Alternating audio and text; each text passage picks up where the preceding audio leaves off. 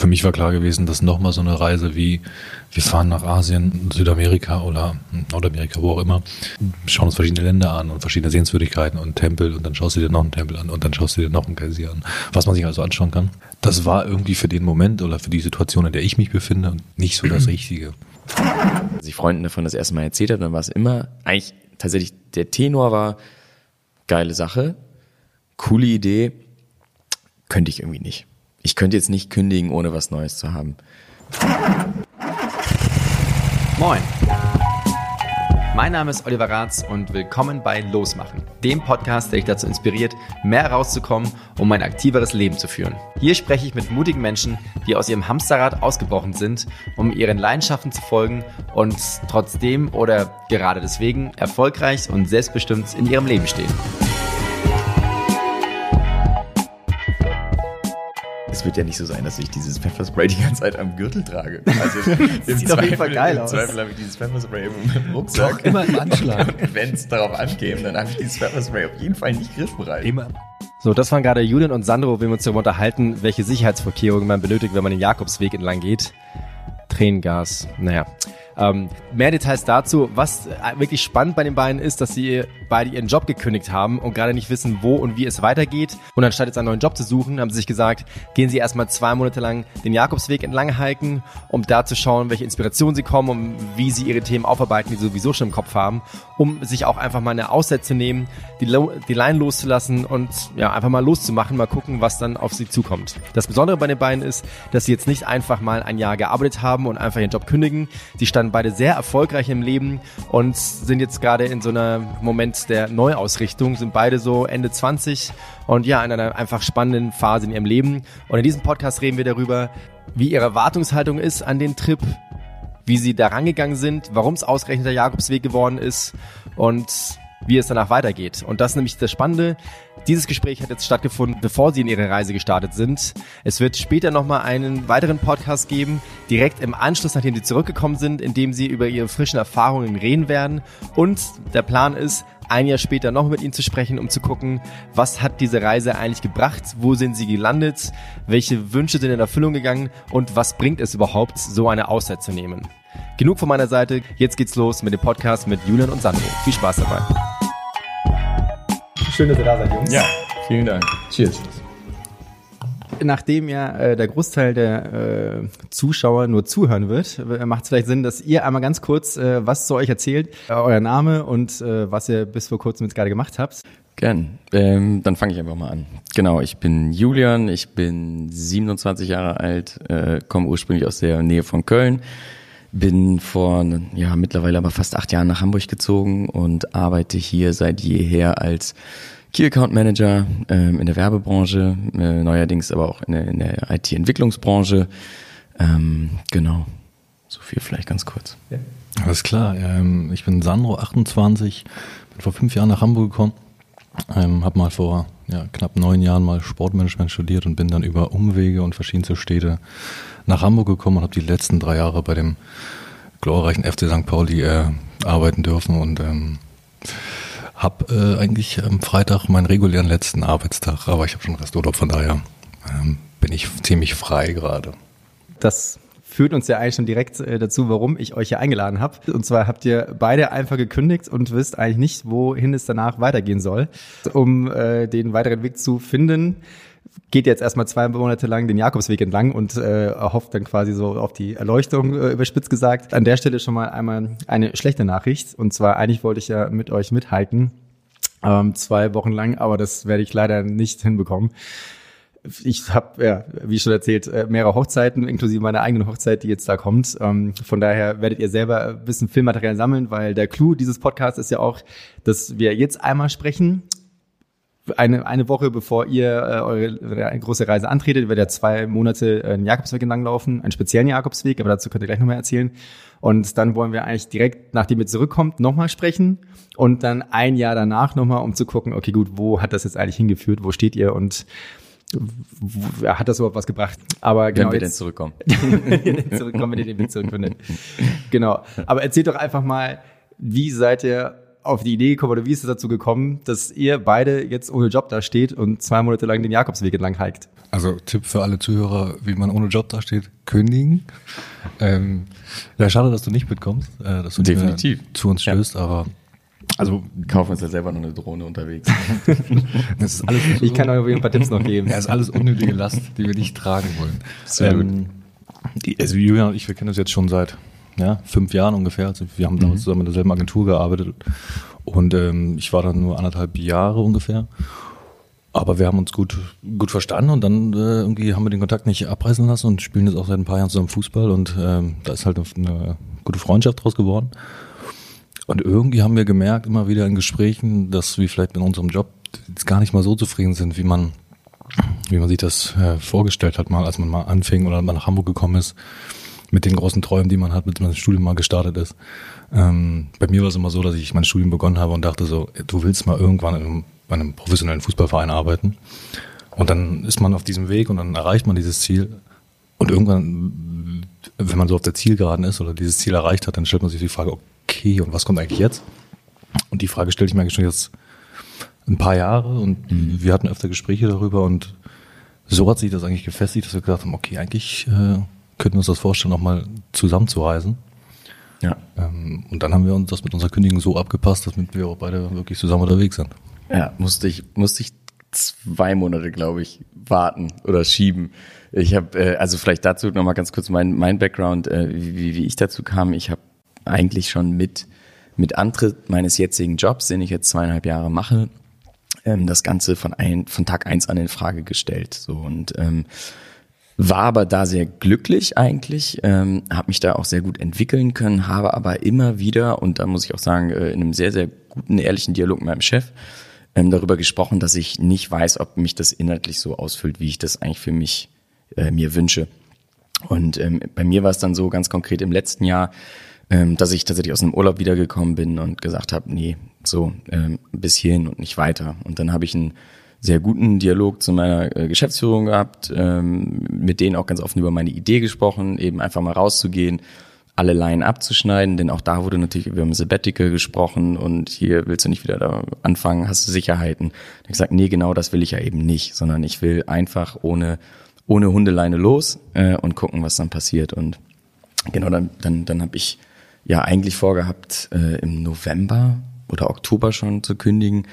Ja, und dann kam es irgendwie zu diesem Dialog, dass, dass Sandro äh, in einer ähnlichen Situation steckte und gesagt hat, irgendwie habe ich da auch Bock drauf. Und ja, dann haben wir das abgepasst und letztendlich gesagt, komm, wir machen das beide im Januar fertig, äh, machen einen Schlussstrich dran und dann ziehen wir im Mai los. Aber ihr habt und jetzt so. quasi bis jetzt zum Schluss ja eigentlich noch gearbeitet, oder? Genau. also ich arbeite immer noch. Du ja. arbeitest gerade noch, okay. Ja, genau komme gerade aus dem Büro und äh, muss auch morgen wieder dahin. wieder zu dir. Ja, ich habe Reisevorbereitung zu erledigen. also ein bisschen besser geplant als du, glaube ich.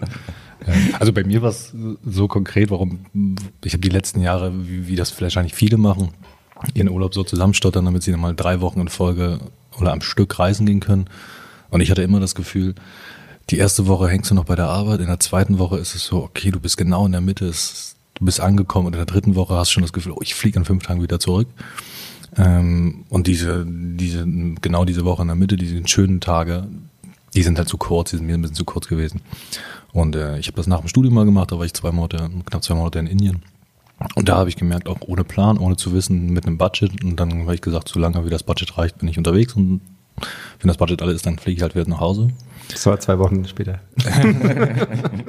nee, nee, ich bin zwei Wochen gereist und die restlichen sechs Wochen war ich an einem Ort. Ich habe so eine Rikscha gefahren.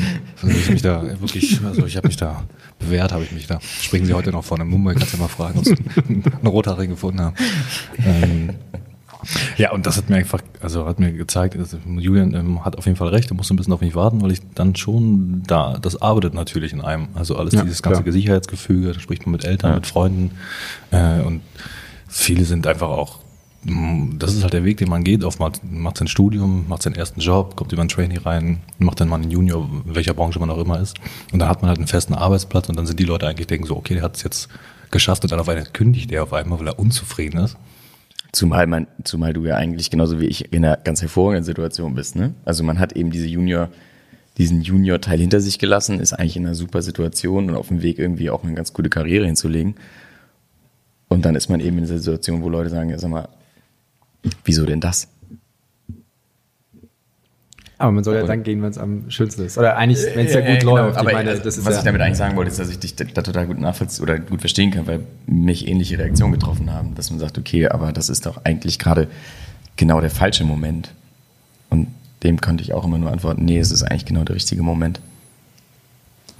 Ich glaube, ein ganz wichtiger Faktor, der sich bei mir dann irgendwann eingestellt hat, ist der Faktor äh, mutig sein. Sich einfach auch das zu trauen, sich das selber auch also man, wie muss man es denn beweisen? Also ich glaube, man, in erster Linie sich selbst und den Mut für sich selber aufzubringen, zu sagen, okay, ich mache das jetzt. Ich kündige, ohne zu wissen. Ich, anfangs dachte ich auch noch, ich suche mir mal einen neuen Job und habe dann so in dem Bewerbungsschreibenprozess gemerkt, dass ich überhaupt nicht weiß, worauf ich mich bewerben will und was ich eigentlich machen will, weil ich mal ein bisschen bisschen Abstand brauche. Abstand, Abstand von der Stadt Hamburg, Abstand von meinem sozialen Umfeld hier, auch ein bisschen Abstand von der Familie Abstand vom Job auch mal, um das nochmal zu reflektieren. Ist das die Branche? Ist das der Bereich, in dem ich arbeiten will? Kann ich mir vorstellen, die zukünftigen Jahre von Montag bis Freitag 40 Stunden im Büro zu sitzen oder sogar noch mehr? Ist das, was ich will? Oder habe ich eher das Gefühl, was ich am Wochenende mache oder was ich in meiner Freizeit mache oder was ich in meinem Urlaub mache, das erfüllt mich viel mehr. Und wie kriege ich da die Kombination inzwischen, ja, am Ende des Tages irgendwie Geld zu verdienen, um meinen Lebensunterhalt zu bestreiten und auch mir diese Auszeiten zu nehmen? Äh, und trotzdem glücklich zu sein in dem oder die Erfüllung ein Stück weit zu finden in dem Job, den ich äh, ja, tagtäglich vollziehe. Und das ist äh, eine ganz schöne Aufgabe. Also eine schöne Aufgabe ist eine große Aufgabe und eine schöne Aufgabe. Aber geht ihr dann jetzt auch schon mit konkreten Fragen da rein oder jetzt erstmal, okay, drei Wochen an nichts denken, vier Wochen, fünf Wochen und dann Habt ihr eine Liste gemacht äh, mit Dingen, die ihr angehen wollt, oder ist das jetzt wirklich erstmal gar nichts und da mal gucken, was, was auf euch zukommt? Also so ein paar Fragen hat man natürlich schon in seinem Koffer, ähm, ohne dass ich die jetzt für mich runtergeschrieben hätte. Nichtsdestotrotz gibt es natürlich so ein paar Themen, die ich für mich beantworten will und wo ich merke, dass ich die auch wirklich für mich beantworten muss, aber dass ich das auch mit einer gewissen, äh, mit einem gewissen Abstand tun muss. Und ähm, aber ohne dass ich das jetzt konkret formulieren könnte, sind das mehr Gedanken oder, oder Bedürfnisse, die in einem schwelen, ähm, auf die man irgendwie Fragen äh, oder Antworten finden will. Und, und das erhoffe ich mir davon schon. So einfach, indem ich ganz viel Zeit habe nachzudenken, weil wir einfach ohne Ende laufen werden, äh, ohne Ende in, in eigenen Gedanken äh, unterwegs sein werden und ähm, dann aber auch zum Beispiel abends, stelle ich mir das so vor, äh, dann auch die Muße hat, mal ein paar Sachen zu Papier zu bringen oder ein paar Gedanken zu Papier zu bringen, die... Wenn ihr noch Kraft habt, okay, die, die Beine werden ja, ja, ja, genau. kaputt sein, die Hände genau. sollten noch Kraft haben. Also von daher, ja, ich trage auf jeden Fall ein paar Sachen mit mir äh, mhm. in dieses Abenteuer mit rein. Ähm, aber ich glaube, ich, ich habe nicht die Illusion, dass ich jetzt da die, die Weisheit finden werde. Das sicherlich nicht. Ähm, aber es geht mir auch einfach darum, mich mal mit mir selber auseinanderzusetzen, auf ein paar Themen, ein paar Punkte äh, zu finden, ohne dass ich jetzt mir davon erhoffe, äh, danach wissen zu können, ob ich Feuerwehrmann werde oder, oder ob ich, ja, nee, das nicht. Aber ja. mit sich selbst auseinandersetzen. Ich finde es ja also ich weiß für mich, dass ich mir zwischendurch tatsächlich sowas aufschreibe, äh, wo, wenn Sachen mir drin arbeiten, so wie du es gerade beschrieben hast, dann ist es dann wieder aus dem Kopf raus so, und dann erstmal ruhen lässt. Kommt man, und meistens ganz gut, wenn man dann vielleicht nach einem Monat, zwei Monaten das Blatt Papier nochmal rausnimmt, dann nochmal draufschaut und dann merkt, ah ja, stimmt, okay, gut, da ist, da ist irgendwas passiert in meinem Kopf. Und dann kann man es wieder ein bisschen runterdampfen oder konkretisieren. Also bei mir war das so, dass ich äh, letztes Jahr in Kolumbien war, drei Wochen und äh, die letzten fünf Tage nach einer schönen Wanderung im, im Urwald sieben Tage lang äh, am Strand lag und mir mal richtig Freizeit gegönnt habe. Und dann ein Buch gelesen habe von äh, John Strelicki, äh, The Big Five for Life. Und dann da habe ich mir diese meine Big Five, also meine Big Five mal runtergeschrieben. Also das Konzept ist jetzt zu lang, um das jetzt zu erklären, aber er sagt eigentlich kurz gesagt, diese fünf Sachen, die auf dem Zettel stehen, zahlen die auf das ein, was du gerade machst. Also das, was du gerade tust, zahlt das irgendwie auf deine fünf Ziele im Leben ein. Und ich habe mir die runtergeschrieben und ehrlicherweise zahlen relativ wenig Sachen auf diese fünf Sachen ein. Also genau eine Sache. Äh, und das ist das Reisen. So. Oder das jetzt, äh, also okay, das mache ich halt, okay, ja. aber alle anderen Sachen nicht. Und ähm, nach dieser Reise in Kolumbien habe ich äh, angefangen, mehr Zeit im, im Wald zu verbringen. Ich bewirtschafte den Wald von meinem Opa mhm. in Brandenburg. Und äh, da war ich relativ, also habe viel Zeit verbracht, da immer an den Wochenenden, fahre Freitag von Hamburg dahin und bin zwei Tage im Wald und mache da von mich hin, ähm, restauriere das und Fichtenwald. und ich spüre immer wieder, dass das mir wahnsinnige Erfüllung gibt. Also eine wahnsinnige Ruhe, eine wahnsinnige Kraft, eine Ausgeglichenheit. Ähm, und das ist zum Beispiel eine Frage, die ich mir stelle. Gucken wir, ob ich die beantworte, ob sie das festigt. Inwieweit das vielleicht etwas wäre, was man in Zukunft auch mal beruflich anstreben könnte. Weiß ich noch nicht. So, das, ich glaube, das wird sich auf dem Weg auch zeigen, mit welchen Themen beschäftigt man sich. Mhm. Also das, womit man sich heute oder so tagtäglich beschäftigt, dann hat man ganz viel sein Telefon am Mann und da ist man bei Social Media Kanälen am Abchecken und man hört sich Podcast an und man schaut sich Serien an und man ist dann fährt dann da zum Fußball und was man hört sich Konzerte an der Musik und trifft sich mit Freunden. Man macht ganz, ganz viele Sachen. Und ich stelle mir die Frage, auf diesem Weg, glaube ich, werden sich, wird man automatisch Sachen reduzieren, muss man ja auch, weil man nicht so viel am Mann hat. Aber womit beschäftigt man sich dann tagtäglich? Ist es eine Ex-Freundin, mit der man vor zehn Jahren mal zusammen war? Ist es, äh, ist es bei mir ist es der Wald, was, der Gedanke mich nicht loslässt und wo ich dann irgendwann auf die Idee komme, ich muss Forstwirtschaft studieren und im Jahr sitzen wir hier und ich studiere Forstwirtschaft, keine Ahnung. Mhm. Und dieses Reduzieren, weil man nun mal nicht viel hat auf diesem Weg, ähm, da bin ich wirklich sehr gespannt darauf, wo, der, wo die Gedanken so hingehen. Ähm, das, das ist so einer der, der Kerngründe, auch warum ich äh, die Idee, die übrigens von Julian kam, diesen Weg da zu laufen, äh, sehr spannend finde, ja. Und worauf freut ihr euch denn am meisten? Also jetzt hast du natürlich schon mal so gesagt, einfach klare Gedanken bekommen, aber gibt es irgendwas, wo ihr voll Bock drauf habt oder was ihr kaum erwarten könnt, jetzt in der Vorbereitung, was irgendwie so Dass jetzt es losgeht. Das ist es bei mir auf jeden Fall. Wir haben, wir haben derbe viel geplant bis zu dem Tag der Ankunft äh, in Bordeaux tatsächlich, ja, wobei wir noch kein Hostel haben, aber ja, okay, genau. Also, wir sind dran. Wir sind dran, genau. Wir sind, viel wir sind, wir sind dran. Sind dran. Ich habe derbe viel Equipment gekauft ähm, und äh, ich freue mich einfach tierisch darauf, dass es jetzt losgeht. Und ähm, ich freue mich tatsächlich auch vor allen Dingen darauf, dass wir nichts geplant haben ab Tag eins ähm, und dass dann einfach der, der, ja, dann follow the flow. Also dann passiert das, was passieren muss. Und dann beschäftigt man sich mit den Themen, mit denen man sich da beschäftigen muss. Ohne dass wir das jetzt vorhersehen könnten. Oder, oder ja, so, da habe ich richtig Bock drauf, muss ich sagen. Dass jetzt einfach losgeht und dass man losläuft, dass man äh, High Five und äh, jetzt die ersten 15 Kilometer. Ja. Und das Schöne ist, der Weg ist ja so ein Stück weit vorgegeben. Ja. Also es ist ja nicht spontan, dass wir eine Backpacking-Tour durch Asien machen, sondern ja. der Weg ist nun mal so ein Stück weit das Ziel, so abgedroschen, wie es klingt, aber wir haben ja ein Ziel, was wir verfolgen. Ähm, und was dann zwischendurch passiert, das passiert, das kann passieren, aber ich glaube immer wieder unsere Motivation, jeden Morgen aufzustehen, nach gestern 20 Kilometer, heute wieder 20 Kilometer und einen Abend davor vielleicht ein, zwei Vino zu viel, wird es sein, die volle Distanz zu laufen. Also mein ja. erklärtes Ziel. Also das ist das Ziel im Endeffekt, oder? Also viel mehr Ziele und loslassen und Kopf frei bekommen. Absolut. Ich muss aber auch ähm, dazu sagen, dass das Ziel, was ja fast alle Pilger auf diesem Weg haben, nämlich in Santiago de Compostela anzukommen, das reizt mich gar nicht so sehr. Also ich glaube, das wird irgendwann Zehn kommen. vorher Genau, aber, aber, aber, wenn ich, wenn ich darüber nachdenke, und, und das tue ich natürlich jetzt momentan sehr, relativ viel, dann ist das eigentlich ausgeschriebene Ziel dieses Wegs für mich gar kein Ziel. Oder das ist noch überhaupt nicht reizvoll, da anzukommen, sondern ich habe richtig Bock, loszulaufen, wochenlang durch die äh, durch die äh, nordspanische äh, Natur zu laufen.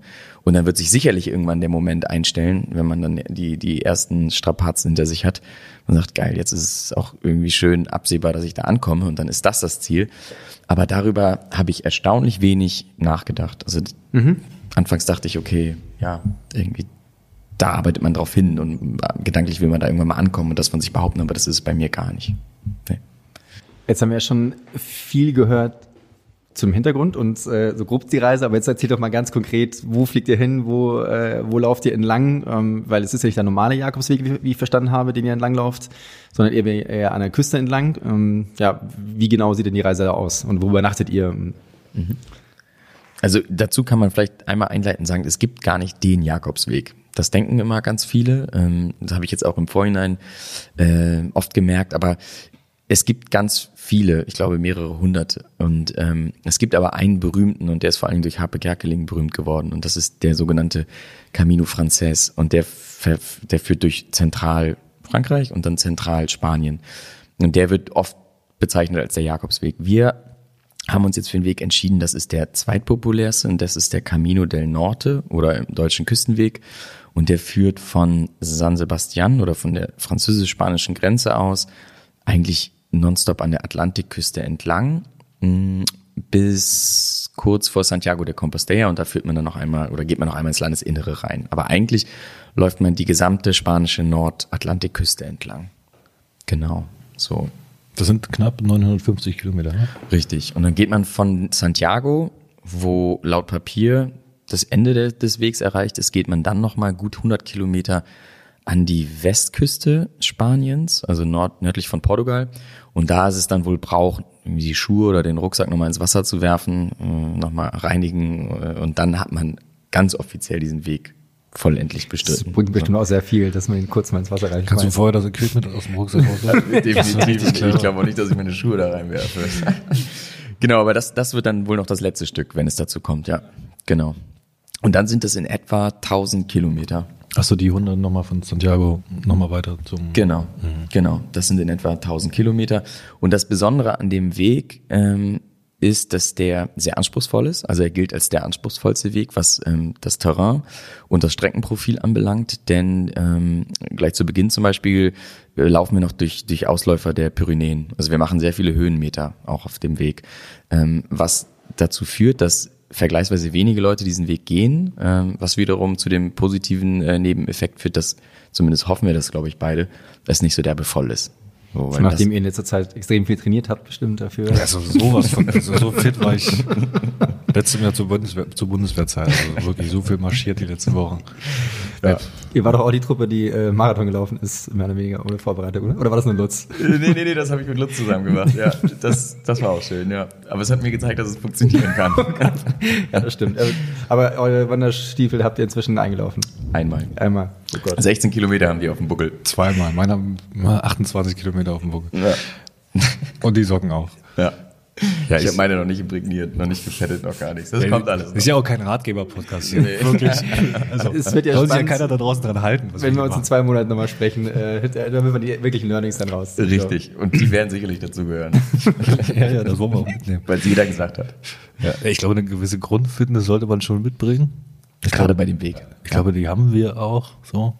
Ähm, Das ist ganz, das ist gegeben. Wandern, das, spannend wird's halt, wenn du jeden Tag so 20, 25 Kilometer läufst und dann noch Höhenmeter machst. Wie reagiert dein Körper darauf? Ich glaube, da kann man sich nicht drauf vorbereiten so richtig. Ähm, da sollte man auf jeden Fall nicht an den Wanderschuhen sparen und nicht an den Socken. Also Equipment ist schon wirklich wichtig, also eine vernünftige Regenjacke, dass du einen Poncho bei hast, dass du einen Überzug von Rucksack hast, ähm, eine vernünftige Alles Hose. extrem leicht. Also weniger als hier, wirklich mehr. Ja, also acht bis zehn Kilo mehr wird's auch nicht im Rucksack. Ähm, du kannst dein Equipment noch mittragen und dann. Was genau ist Equipment? Also eigentlich lässt sich das so in drei Kategorien ähm, einteilen. Das, das sind zum einen natürlich Klamotten und davon tatsächlich extrem wenig. Ähm, also wirklich sehr, sehr wenig. Und Wie das viel auch, ist das dann genau? Also bei Drei mir, Unterhosen? Ne, bei mir, ich bin jetzt schon so weit, dass ich äh, mich dazu entschlossen habe, eine eine Hybridhose aus Badehose und Wanderhose einzupacken. Also es ist eigentlich eine Sporthose, die ich aber auch als Badehose äh, umfunktionieren kann. Ähm, dann wird es eine Jeans geben, wenn man abends mal irgendwie rausgeht. Und wir laufen natürlich ein paar Städte. Ähm, dann werden es wohl zwei T-Shirts werden, zwei Boxershorts, ein Fließpulli und eine Jacke. So, das war's. Also ähm, mehr nicht und zwei, drei Paar Socken. Und dann ähm, gibt's neben den Wanderschuhen noch ein paar Sneakers und ein paar Flipflops. Aber alles, was nicht viel wiegt. Genau, dann, ist das zweite Paket, ist so dieses ganze, ich sag mal, was du so brauchst für die Unterkünfte, für die Reise an sich. Das ist dann sowas wie ein Poncho, das ist irgendwie ein sehr dünner Schlafsack, das ist ähm, Mikrofaserhandtücher. richtig Mikrofaserhandtuch, äh, Sonnencreme. Fühlt sich zwar ne? komisch an, aber Ja. funktionieren sehr gut. Absolut, genau. Also Ja. der ganze Ja. Teil. Und bei, bei mir ist es jetzt so, dass ich tatsächlich auch noch ein bisschen in, in Kamera, Festplatten, also so ein bisschen digitales ähm, Equipment ähm, äh, investiert habe, um das tatsächlich auch hier und da nochmal irgendwie begleiten zu können. Genau, das sind so eigentlich die bei mir die drei, die drei Teile, so woraus sich das zusammensetzt. Aber ich habe jetzt vor zwei Tagen mal Probe gepackt und es war deutlich leichter als gedacht. Und das hat mich äh, sehr positiv gestimmt. Also ist noch Platz für die Drohne. Ja, die, die geht auf jeden Fall noch rein. oder? Ist es bei dir anders? So, das sind die Grundsachen, oder?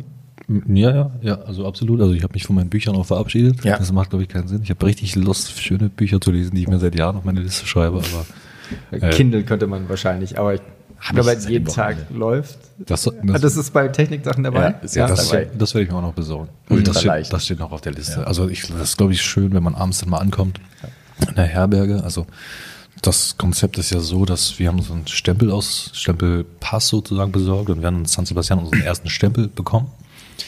Und dann werden wir 20 Kilometer laufen, sage ich mal, die erste Tour. Und dort in diesem Ort, wo wir ankommen, haben wir die Möglichkeit, in die Jakobsweg-Herbergen einzutreten, aber nur, wenn wir den Stempel haben von der Stadt davor oder von dem Ort davor. Ja. Weil das sind, die sind auch subventioniert von dem ganzen, von der ganzen Organisation des Jakobswegs, so nenne ich es jetzt mal. Von der Kirche auch. Ja, von der Kirche auch, genau. Ähm, dann zahlst du so 10 bis 15 Euro die Nacht und dann hast du dann vielleicht noch ein Menü mit drin und kannst dann da übernachten. Private Herbergen sind dann gleich vielleicht viel teurer und kosten 25 bis 30 Euro. Ähm, und da, glaube ich, ist es schön, abends mal zur Ruhe zu kommen, schöner Sonnenuntergang oder auch mal ein bisschen zu lesen, ein bisschen was zu schreiben. Ich glaube, das wird sich dann auch entwickeln. Das wiegt im Zweifel auch nichts und im Zweifel, wir sind immer noch in Europa. Kannst du es auch wieder wegschicken. Also, Ja. muss ich überlegen, was habe ich denn noch so bei? Pfefferspray habe ich noch. Was? Ich habe ein Messer bei, ich habe ein Messer geschärft. Ich habe auch ein Messer dabei. Ich habe gestern richtig geil beim Messer geschärft. Ey. Das ist richtig gut. Mein Vater hat mir zu Weihnachten Pfefferspray geschenkt. Das ist so unnötig. Ja, ich weiß. Wovor hat er denn Angst, Alter? Keine Ahnung. Wenn die Bären kommen. Wilde vielleicht. Tiere, ja, keine Ahnung. Ja. Also wie gesagt, wenn die Bären kommen, Julian hat sein Pfefferspray bei. Richtig. Ich hol meine Machete raus. Aber das, ich habe mich, ich hab mich damit schon beschäftigt. Es wird ja nicht so sein, dass ich dieses Pfefferspray die ganze Zeit am Gürtel trage. Also im sieht auf jeden Fall geil im aus. Zweifel habe ich dieses Pfefferspray im, im Rucksack. Doch, immer im Anschlag. Und wenn es darauf ankäme, dann habe ich dieses Pfefferspray auf jeden Fall nicht griffbereit. Immer im Anschlag. Gibt es denn irgendwelche Gefahren tatsächlich? Also, Keine Ahnung. also Nur menschliche Gefahren gibt's. Ja, ich glaube ich auch. weiß es auch nicht, aber dass man überfallen würde, weiß ich auch nicht. Nein, also, nein, äh, niemals. wenn, dann, ich meine, ihr habt ja auch nicht viel dabei. Äh, Nee. Und die stinkigen Klamotten will man da auch nicht äh, klauen. Nee. Ja, what comes around goes around, glaube ich. So, wenn uns jemand sieht, ich hatte eine schöne Situation, als ich mal in, äh, wo war ich denn da? In Myanmar war, in der Hauptstadt. Und bin ich so durch die Straßen gelaufen und war in so einer dunklen Gasse irgendwie unterwegs. Straßenständen was zu essen gekauft, dann kommt mir so ein kleiner Neuseeländer entgegen, so 1,50 Meter groß mit so einem riesigen Sombrero, der hat richtig gute Laune. Haben wir uns unterhalten und er meinte so, ich fahre jetzt in den Norden. Und im Norden war zu der Zeit, äh, 2015 war das, war so ein bisschen Bürgerkriegs, ähnliche Zustände in Myanmar. Und dann meinte zu ihm, ist es denn so clever, dass man da jetzt hinfährt? Also ich habe gehört, man soll da nicht hinfahren. Und er meinte dann zu mir, was wollen die denn von mir? Guck mich mal an. Ich bin 70, ich habe fast die ganze Welt gesehen. Was wollen die von mir? So, ne? Und dann er meinte so, what comes around goes around. Also wenn du da mit einem Lächeln hingehst und sagst, Dude, ich habe halt wirklich nichts bei. Ihr könnt nichts von mir verlangen. Und ich wohne übrigens in Kambodscha. Also ist nichts zu holen. Und so sehe ich das auch. Ich glaub, also ich würde mich sehr arg wundern, wenn uns irgendwas passiert auf dem Weg. Davon gehe ich auch nicht aus, nee. Nee. Aber gut. Und be- bezahlen? Ja, aber ich habe Pfefferspray dabei. Für den Fall. Irgendwo in meinem Rucksack, wo ich es auf jeden Fall in dem Ich hab Moment mein Messer- nicht- ich hab mein Messer bei. Ja, sehr gut. aber äh, nur ein normales Messer, kein Taschenmesser. ich habe so ein richtiges, Küchenmesser. Das so ein richtiges Kampfmesser habe ich bei, was du so ausklappt, so mit zwei Händen, mit so einem kleinen Motor, so eine Kurbel dran. Kettensäge. Ja, genau. Kettensäge. Ich kann das, ich werde das mit dem Wald nicht mehr los.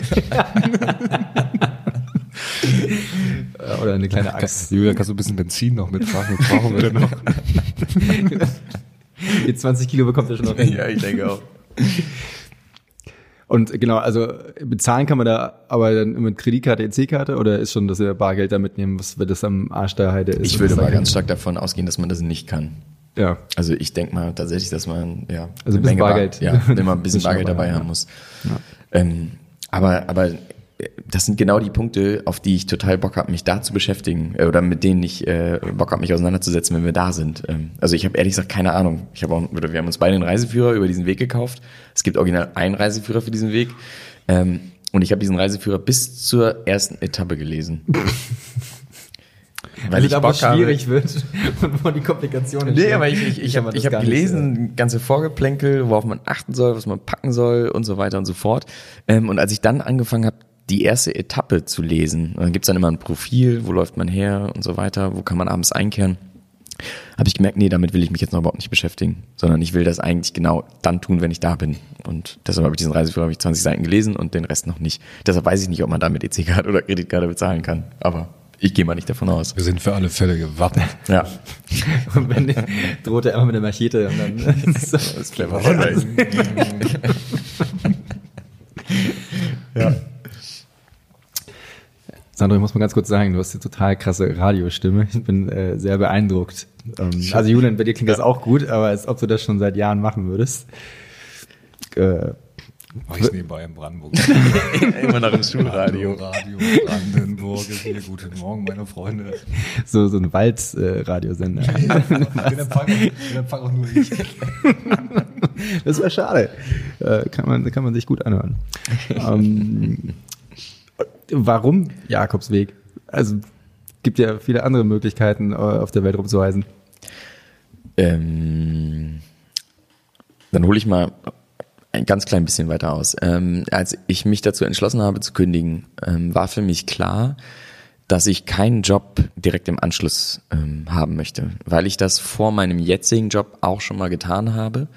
Ähm, da war ich drei Monate in Südostasien alleine unterwegs und als diese Entscheidung gefallen ist, dass ich kündige, habe ich mich oft abends mit dem Gedanken ähm, äh, rumge rumgetrieben, was mache ich denn jetzt eigentlich mit dieser gewonnenen Freizeit? Weil klar war, ich mache irgendwas in der Zwischenzeit, ähm, aber ich wusste noch nicht genau was. Und dann habe ich irgendwie für mich rumüberlegt, was wären irgendwie Länder, äh, Regionen, die ich gerne bereisen würde. Ähm, Credo war eigentlich auch, dass ich das alleine tue oder oder irgendwie in einer, also jetzt nicht mit meiner Freundin losziehe oder mit, mit Freunden in Urlaub, also sondern eher alleine. Und dann habe ich tatsächlich so ein bisschen in meinen Bucketlist-Themen rumgesucht. Und ähm, eine davon war, dass ich Lust habe auf ein körperliches, längeres Abenteuer. Und Thema Abenteuer stand bei mir eigentlich an vorderster Front oder an oberster Stelle. Und ähm, dann habe ich mich inspirieren lassen, habe gelesen, ein paar Dokumentationen geguckt über alles Mögliche und dann bin ich irgendwann auf den Gedanken gekommen, ja, Jakobsweg, das fandst du eigentlich schon immer cool, wenn man da, also ich habe tatsächlich schon mehrere Bücher darüber gelesen und auch diesen Film von Habe Kerkeling gesehen und irgendwie fand ich das immer vom Grundgedanken und Konzept inspirierend und irgendwie spannend. Und dann habe ich ähm, recherchiert, dann habe ich viel mit, mit Sandro drüber gesprochen, der dann irgendwann gesagt hat, ey, ich habe da auch Bock drauf, ähm, in so eine Richtung zu gehen. Und dann haben wir in einem Dialog ähm, festgestellt, oder wir haben uns da, glaube ich, gegenseitig irgendwelche Blogs geschickt, ähm, wo über die verschiedenen Wege geschrieben wird. Und dann haben wir an irgendeinem Abend äh, äh, WhatsApp-Nachrichten ausgetauscht, wo dann ziemlich schnell klar wurde, äh, ja, also das machen wir und wir machen diesen Nordweg, weil der klingt am spannendsten, der klingt noch nicht so komplett überlaufen, ähm, der klingt noch nicht nach Massagestudio in jedem Dorf, wie ich jetzt gelesen habe, ähm, sondern der klingt noch nach richtig Abenteuer. Und ähm, so kam das eigentlich zustande. Also, dass ich bei mir überlegt habe, okay, was, was will ich machen?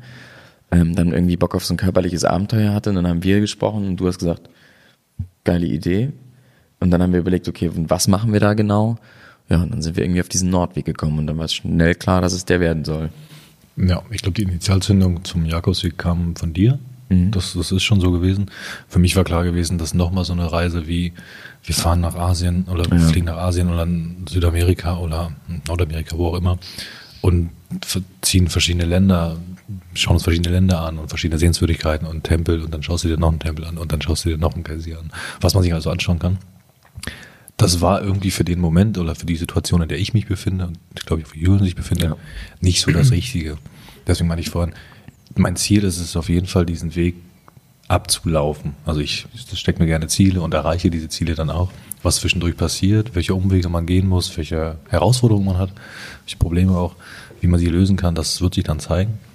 Ähm, und so kamen wir irgendwie, haben wir darüber gesprochen und dann kamen wir darauf und dann war klar, wir laufen beide gerne. Ich habe Bock, wirklich mal alles mein Hab und Gut, was ich brauche, in meinen Rucksack zu packen und loszulaufen. So. Ja. So kam das eigentlich. Ja.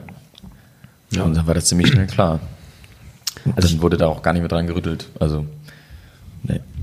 Ich kenne auch gar nicht so viel, also ich finde, wie du es gerade sagst, wenn man jetzt irgendwie Asien, Lateinamerika oder sonst wo unterwegs ist, dann ist es ja schon, also so von einem Backpacker zum nächsten und man ist trotzdem nur sehr eine Zivilisation. Ja. Und dass man in Europa sowas machen kann ähm, und dass es wirklich so eine Art vorgegebenen Weg gibt, aber ansonsten auf dem Weg ist nichts geplant. Also das finde ich auf jeden Fall schon auch super spannend und gerade dann das auch komplette zwei Monate zu machen.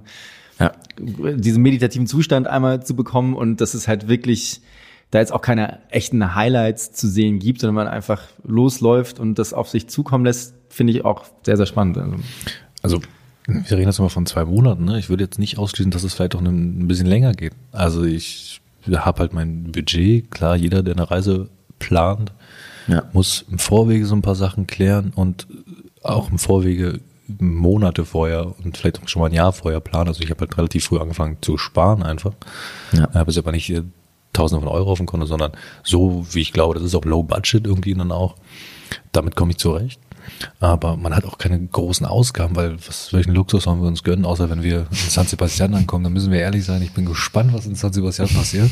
Die ersten zwei Tage wir auch bleiben werden. wie lange? Es einen Monat in San Sebastian. Ja, genau. soll, soll ein schöner Strand sein, habe ich gehört. Man soll da gut surfen können, ja. Ja. ähm, und Bilbao wird auch, glaube ich, nochmal eine schöne Stadt. Ähm, und genau, man muss im Vorwege halt sicherlich so ein paar Sachen schon mal für sich organisieren und festigen. Ähm, und dann, glaube ich, ist das, das angenehm auch, dass es wirklich, man braucht ja nichts. Also, es ist, ist, ich würde fast sagen, das ist ein Weg für jedermann so. Man muss nicht unbedingt diesen anspruchsvollen Weg gehen, wie wir ihn jetzt gehen wollen, aber ähm, die Möglichkeit steht halt jedem im Raum und ich habe relativ wenig von Europa gesehen, muss ich sagen. Und ich finde es einfach die, die Möglichkeit, dass die besteht von der Organisation, die schon Jahrhunderte, Jahre alt ist, diese Tradition auch.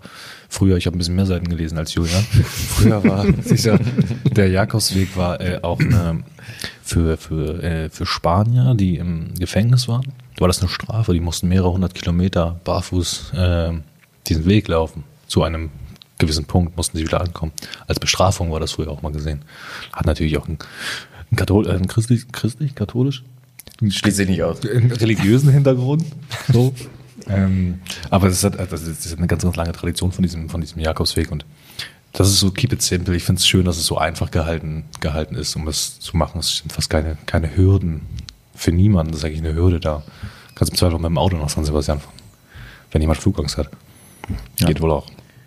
Und ich, ich finde auch tatsächlich, dass das absolut reizvollste daran ist, dass es so simpel ist. Also so ohne alles. Ähm, denn auch, wie für Sandro stand für mich eigentlich auch fest, nee, so ein, so ein Backpacking-Trip, der soll es jetzt irgendwie nicht werden. Denn ich weiß es noch von meinem letzten Mal, ähm, so richtig zur Ruhe kommt man nicht. So, dann, dann hoppst du da von der einen Stadt oder von der einen Insel zur nächsten, machst hier Party, machst da Party, guckst dir das an, guckst dir das an, aber so wirklich mal in den ja, meditativen oder ja, einfach so Runterfahren-Modus. Genau. Ja. Äh, In den kommst du nicht. Ähm, Genau, keine Orga. Genau, das ist das. Und so, wir werden jeden Morgen wissen, ja, scheiße, schnell die Schuhe und lauf los und wir gucken, wo wir ankommen, ähm, ohne dass man sich da jetzt irgendwie groß um, ja, Reise, Reise kümmern muss. Ich bin auch gespannt, ob wir den ganzen Weg zusammenlaufen. Sicher Bin ich auch mal gespannt. Auf gar keinen Fall, Alter. Wer, wer, wer, wer, wenn, wer glaubt ihr ist schneller? Wer glaubt, ihr ist Wer, wer, wer, also läuft schneller. Also meistens ja so, dass jeder hatte so einen eigenen Wanderrhythmus. Wir können, wir können ein Spiel draus machen. Ja. Äh, Wir können, du ziehst von drei runter und dann sagen wir beide den Namen. Ja, okay. Bei eins sollen wir den Namen sagen? Ja. Okay, sag fang an. Drei, zwei, eins. Ich. Julian. Auf jeden Fall. Nee, ich glaube, ich, glaub, ich, glaub, ich bin schon wirklich ein zäher Schuh. Also ich, ich, das ich, glaube, ich glaube, es ist nicht mal die, Gesch- also ich glaube, es ist nicht die Geschwindigkeit, sondern ich glaube, es ist äh, vor allen Dingen die Kondition. Oder wer ja, am Abend mehr ja, wobei, hat. wobei wir die, die beide haben. Also ich glaube, da tun wir Sandro uns ist nicht der, viel. Ja. der, der Sprinter. Nee, überhaupt nicht. Ich bin überhaupt kein Sprinter. Ich mache das aber, ich gehe das hier alles ein bisschen taktischer an. In zwei Monaten werden wir hier wieder sitzen und dann werden wir sagen, Alter, mal, hat mich krass überrascht. Ja, der fährt sicherlich so eine fiese Taktik wie am Anfang total, total anziehen und, und direkt Mürbe laufen. Und äh, Nee, also ich, ich weiß nicht, kann, ist schwer zu sagen. Ich glaube, Julian ist ein, ein zäher Typ, aber ich laufe halt auch gerne und, und, und viel. Ich meine aber, man würde sicherlich auch Zeiten haben, wo man einfach mal ein bisschen sagt, ey, lass mal zwei, drei Tage jeder sein eigenes Ding machen und wir treffen uns in, irgendeinem Ort oder in irgendeinem Ziel. Ähm, das hat ja auch was Schönes. Mal so ein bisschen Abstand, dann sieht man sich mal wieder, hat man sich mal wieder was zu erzählen. Ähm, Ja. Wie sich das auf dem Weg entwickelt, mit, wie man, mit was für Leuten man ins Gespräch kommt, bin ich auch gespannt drauf. Absolut. Also, ein paar interessante Menschen wird man da wohl kennenlernen. ich habe tatsächlich auch jetzt schon häufiger gehört, dass es, dass auch viele Paare diesen Weg gehen ähm, und dass dann so Common Sense ist, dass man morgens zusammen losläuft. Dann ist ganz wichtig, dass jeder sein Tempo läuft und zwar wirklich auf den Schritt genau sein Tempo läuft und dass man sich dann abends halt wieder wieder trifft in der Unterkunft. Ähm, und ja, also es gibt viele Konzepte. Ich glaube, wir werden beide ähm, uns genau darauf einlassen. Ja, ist doch super, wenn du schon ein bisschen früher da bist, dann kannst du den Vino schon mal ein bisschen atmen lassen. ja. Das würde aber, dazu führen, dass ich dann sage, tja Sandro, sorry, aber das war das letzte Bett in der Unterkunft. Du darfst jetzt nochmal zehn Kilometer weiterlaufen. Ja, oder ist es wieder Kuscheln angesagt? äh, Julian, wieso sind eigentlich andere, andere Betten frei? Nee, die sind nicht frei. Du musst mir, die, die, sind alle belegt, die kommen, noch, kuscheln. die kommen noch später. okay. Äh, aber so zum Thema äh, Beziehung und Partner, was sagen eure Partner dazu, ähm, dass ihr jetzt erstmal da weg seid, sofern ihr äh, beide eine Freundin habt? Also ich bin komplett frei. Ich bin, ich bin mein eigener Herr. Also. Das war auch eine Vorbereitung mit äh, der Wein. Ich, ich, muss, ich musste das nur mit mir ausmachen. Ja. Ich nicht. Ähm, aber meine Freundin äh, unterstützt mich dazu 100% drin. Und das ist echt cool. Und äh, ja, da bin ich sehr dankbar für, ähm, ja. dass ich diese Freiheiten zu 100% habe. Ähm, dass sie mir da den Rücken frei hält. Ich muss mich nicht um meine Wohnung kümmern. Ich werde die nicht untervermieten oder so, sondern das ist, ähm, ja, alles hier geregelt und, und sie supportet mich da. Vielleicht kommt sie mich mal irgendwann besuchen oder uns. Ähm, ja, das ist von daher echt, echt was, schön. Was, was, was? Was? was? Besuch war hier nicht, war nicht abgesprochen. Nee, aber vielleicht im Anschluss. Also, ja. genau. Nee, sie ist da cool mit. Ähm, ja, aber fühlt sich mittlerweile schon komisch an. Wenn man sagt, okay, fünf Tagen geht's los und äh, dann ist erstmal offenes Ende. Aber wie Sandro vorhin ja auch schon mal angedeutet hat, man ist nicht aus der Welt. Das ist das Schöne, man ist halt nicht auf einem anderen Kontinent, sondern man ist Luftstrecke einfach nicht weit weg. So, das ist ganz cool. Es gibt einem eine gewisse äh, Ruhe und Sicherheit auch in der Hinsicht, dass wenn irgendwas ist mit der Familie oder, oder mit der Freundin ähm, oder mit der Wohnung, dann kann man das immer, immer noch irgendwie echt schnell klären. Ihr hattet es ja vorhin schon mal so ganz kurz angesprochen, äh, religiöser Pfad. Ähm, Gibt es bei euch da auch irgendwas Spirituelles, so was mit da äh, mit dabei ist, was euch damit antreibt? Oder ist es eigentlich wirklich nur Natur, Hike und raus? Oder ja, gibt es äh, etwas, woran ihr glaubt oder was ihr da mitnehmt oder was du so aufgegriffen hast, als du darüber gelesen hast? Ich habe kein religiöses Motiv. Ich habe auch kein spirituelles Motiv. Ich habe eher in mir schlummert so ein bisschen so eine Suche nach äh, Antworten auf so ein paar Fragen, so Fragen des Lebens und ich habe hier noch, noch jetzt droppe ich noch ein zweiten Buch, äh, eine Buchempfehlung, und zwar von Daniel Kahnemann, äh, Schnelles Denken, Langsames Denken. Und der beschreibt in so einem, in der ersten Kapitel beschreibt er, dass er für sich selber über jahrelange Studien mit seinem Kompagnon, mit dem er viel zusammengearbeitet hat, entdeckt hat, dass er am besten nachdenken kann, wenn er einfach spaziert. Also er hat die besten Gedankengänge und die besten Ströme, wenn er einfach in einem ruhigen Tempo spaziert. Der Puls ist ein bisschen hoch, die Sachen ziehen an dir vorbei. Ähm, da kann man auf gute Gedanken gehen. Und ich habe mal drüber nachgedacht und wenn man mal spazieren geht, dann kommt man einfach auf, man hat super Gespräche beim Spazierengehen und man kommt einfach auf, auf gute Gedanken. Und ähm, Steve Jobs muss das ja, glaube ich, auch. Der muss ja auch die meisten Meetings immer in Spaziergängen abgehalten haben. Ja, okay. Ähm, und das sind so ein paar Fragen, die ich mir einfach so, so beantworten will. Ich habe es vorhin kurz erzählt mit dem Wald oder ähm, so in dieses im Büro sein, so fünf Tage die Woche, ist das das, was ich, was ich will? Oder habe ich eher das Gefühl, dass ich eher aufs Land ziehen will? Ich bin jetzt seit fünf Jahren in Hamburg und genieße das auch, die Qualität, die so eine Stadt, so eine Großstadt wie Hamburg mit sich bringt. Ähm, aber ist es das, was ich fürs Leben so mir, mir vorstellen kann? Das, das weiß ich noch nicht. Ich weiß auch nicht, ob der, ich mein Anspruch ist nicht, dass der Weg mir die Frage beantwortet. Ich glaube, da wird man enttäuscht. Ich glaube aber, jede Reise hat mit mir irgendwas bewirkt ich glaube, jetzt mal zwei Monate, also ich habe es vorhin erzählt, in Indien war ich 2014 mal zwei Monate und da zähre ich heute noch von, von den Erfahrungen, von den Menschen, von den, äh, von den, von den, von den Erkenntnissen über mich selber so, welche Erfahrungen ich für mich selber gesammelt habe und da zehre ich heute noch von und davon, davon, davon erlebe ich heute noch. Und ich glaube, das wird jetzt in dieser Reise genau dasselbe sein. Ähm, und das wird sich im Nachgang zeigen. Also wenn wir die, das Format so beibehalten und wenn wir in zwei oder drei Monaten nochmal sprechen und dann in einem Jahr nochmal sprechen, ähm, ich glaube, da wird bei Julian genauso wie bei mir äh, irgendwas passiert sein, was wir jetzt noch gar nicht so richtig absehen können. Ja. Ähm, also, sehe ich zu 100 Prozent genauso. Und sind bei mir eigentlich auch ähnliche Motive, wobei ich schon sagen muss, dass mich so, oder dass ich mehr gespannt bin, was für ein Mut da auch auf dieser Strecke sein wird. Ähm, denn auch gerade in dieser, in der Stadt, ähm, wo man dann am Ende ankommt, ähm, wo dann alle diesen, ja, diesen, diesen Weg beschritten haben, ähm, und in diese Kathedrale äh, gehen, da muss wohl schon ein, eine sehr besondere Atmosphäre herrschen. Und ähm, ich kann mir schon vorstellen, dass so eine gewisse Spiritualität da Einzug erhält und ähm, dass man da mit vielen Leuten ins Gespräch kommt, die das vielleicht auch anders sehen als wir beide, die es mehr so als Challenge oder ja äh, sehen, sondern die das tatsächlich aus aus christlichen oder, oder ja, glaubensbedingten Gründen tun. Und mit solchen Leuten ins Gespräch zu kommen, darüber zu sprechen, ähm, da habe ich schon Bock drauf. So, also so auf diese, auf die ganze Atmosphäre und so und ja, da freue ich mich schon total drauf. Aber es ist jetzt kein kein äh, ja erstrangiger Beweggrund, auch nicht für mich, nee das nicht. Selbst wenn es das ist, wenn man ein Gespräch führt mit jemandem, der das aus religiösen Gründen macht und man nächstes Mal wieder in der Kirche ist zu Weihnachten oder zu Ostern oder bei der Beerdigung, wann auch immer, und man denkt vielleicht an diese Person, mit welchen, aus welchen Gründen, aus welchen Motiven heraus dieser Mensch eben diesen Weg gelaufen ist. Äh, und das holt dann das ganze Leben, wird man, hat man immer so ein Flashback und denkt leer daran. Selbst wenn es so ist, dann hat es schon äh, einen Effekt, von dem man lange, lange was hat. Sehe ich zu 100 Prozent so. Absolut, kann ich auch sehr, sehr gut nachvollziehen. Ja. ja.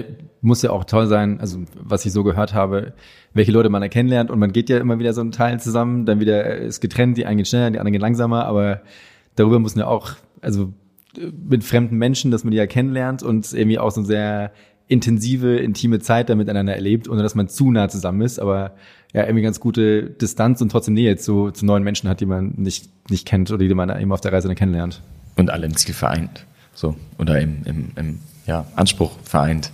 Ja, das ist in der Strandbar in Thailand sicherlich was anderes. Da gibt es unterschiedliche Motive. Aber auch schön rauszufinden. ja. Dann, äh, ich habe so eine äh, kleine Rubrik, äh, das kurze 3x3, äh, drei Fragen, ähm, die drei beeindruckendsten Orte, an denen ihr gewesen seid. Willst du? Wir machen das abwechselnd.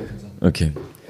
Ähm, Platz eins Grand Canyon der hat mich echt geflasht. Ähm, war ich vorletztes Jahr und habe ich so nicht erwartet, nicht ansatzweise. Und da habe ich auch einen kranken Hike gemacht mit ein paar Kumpels, äh, Rim River Rim, in einem Tag und das war so absurd und diese Landschaft war so bombastisch, ja, sehr beeindruckend. Ja, bei mir ist Platz eins äh, Varanasi in, in Indien, Nordindien, am, am äh, Fuße des Himalayas. Äh, da sind die Burning Gates vor sie, wo die Hindus aus ihrer Reinkarnation herauskommen und da an öffentlichen Plätzen verbrannt werden. Und du siehst es, du riechst es, du fühlst es irgendwie und das ist äh, eine traumatische, schöne, bisschen perverse, kranke Situation gewesen, aber die hat mich so gefesselt, dass ich fünf Tage da war. Nicht nur an diesen Burning Gates, aber das werde ich nicht mehr loswerden. Das hat mich sehr, sehr nachhaltig beeindruckt.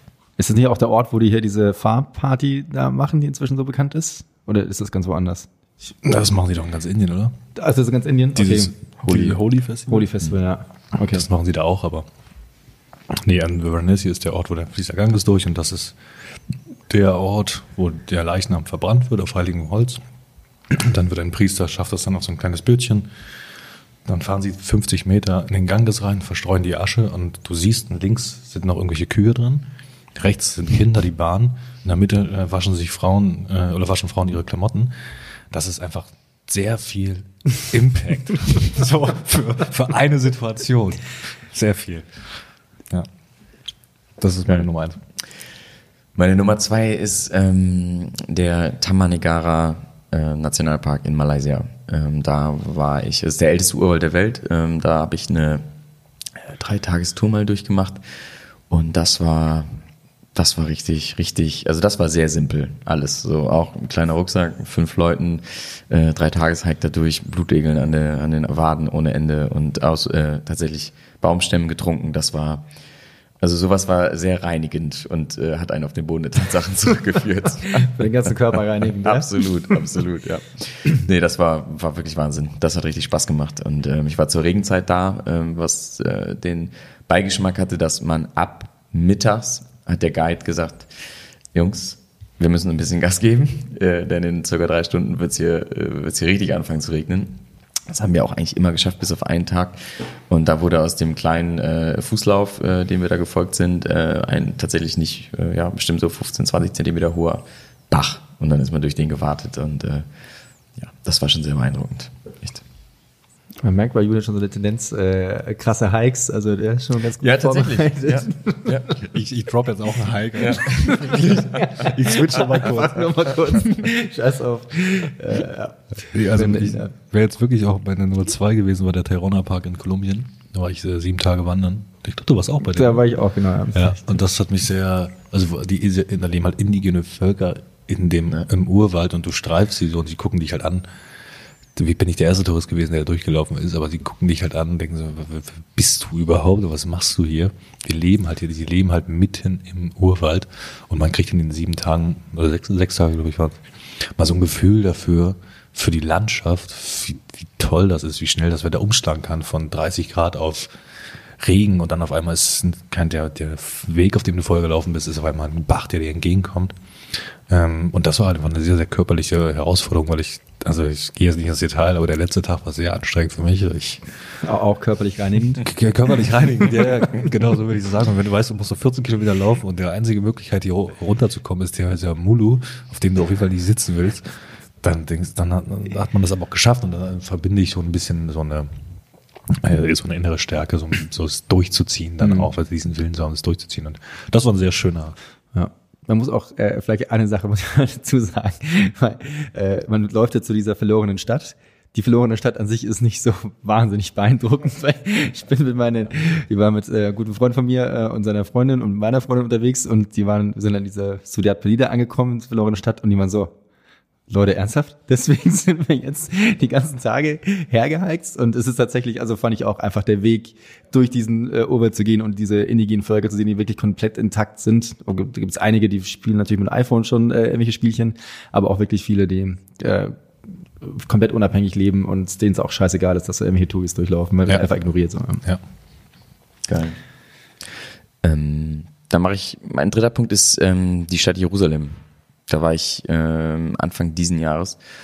Und ich habe noch nie in meinem Leben eine Stadt gesehen, die, die so so wahnsinn, so wahnsinnig ist, einfach wahnsinnig. Ähm, ich habe viel gelesen über die Stadt vorher, ähm, hatte glaube ich gefährliches Halbwissen in vielerlei Hinsicht, ähm, aber als ich dann also wir haben so eine Ganztagesführung mit ein paar Freunden durch die Stadt gemacht und als ich dann festgestellt habe, dass tatsächlich so die die Ursprünge von ähm, äh, vom Christentum, vom Judentum, ähm, äh, aber genauso auch von den Muslimen auf nicht mal einer Fläche von einem Quadratkilometer begründet sind und man das dann noch ähm, äh, erklärt bekommt, dass zum Beispiel die, die Klagemauer, also der, heiligste Ort der Juden, ähm, ist eigentlich nichts anderes als der letzte Rest eines Palastes, den äh, andere Religionen zuvor abgerissen haben, um einen eigenen Palast darauf zu bauen. Äh, und jetzt ist es halt nur noch dieses eine Fragment und das ist aber für, für die Juden oder für das Judentum der heiligste Ort äh, der Welt. Und ähm, das mal mitzubekommen, wie drei Weltreligionen äh, so eng beieinander leben und, und was das an, an Stimmung erzeugt, äh, das, das, das war atemberaubend. Also da bin ich wirklich nach, äh, war nur einen Tag da und, und war nach dem Tag platt. Aber würde jedem sagen, fahrt dahin, guckt euch das an. Das ist unglaublich. Wirklich unglaublich. Interessant, hatte ich auch bisher noch gar nicht so auf dem Zettel. Ja. Das war so Ort. Ich auch nicht. Und derbe schön. Also das kommt noch dazu. Plus äh, Yad Vashem, dieses Holocaust-Mahnmal oder äh, Museum, ist auch, also in einer ganz anderen Hinsicht, aber ähm, auch atemberaubend. So. Wie, wie ist da die Stimmung gerade? Also wie ist da die Situation? Ähm, die war in ganz Israel eigentlich ähm, recht gut. Man muss aber dazu sagen, ähm, was ich sehr beklemmend fand, ist, ähm, äh, dass zum einen ja in Israel jeder äh, Bürger hat Wehrpflicht. Männer fünf Jahre, glaube ich, Frauen drei Jahre.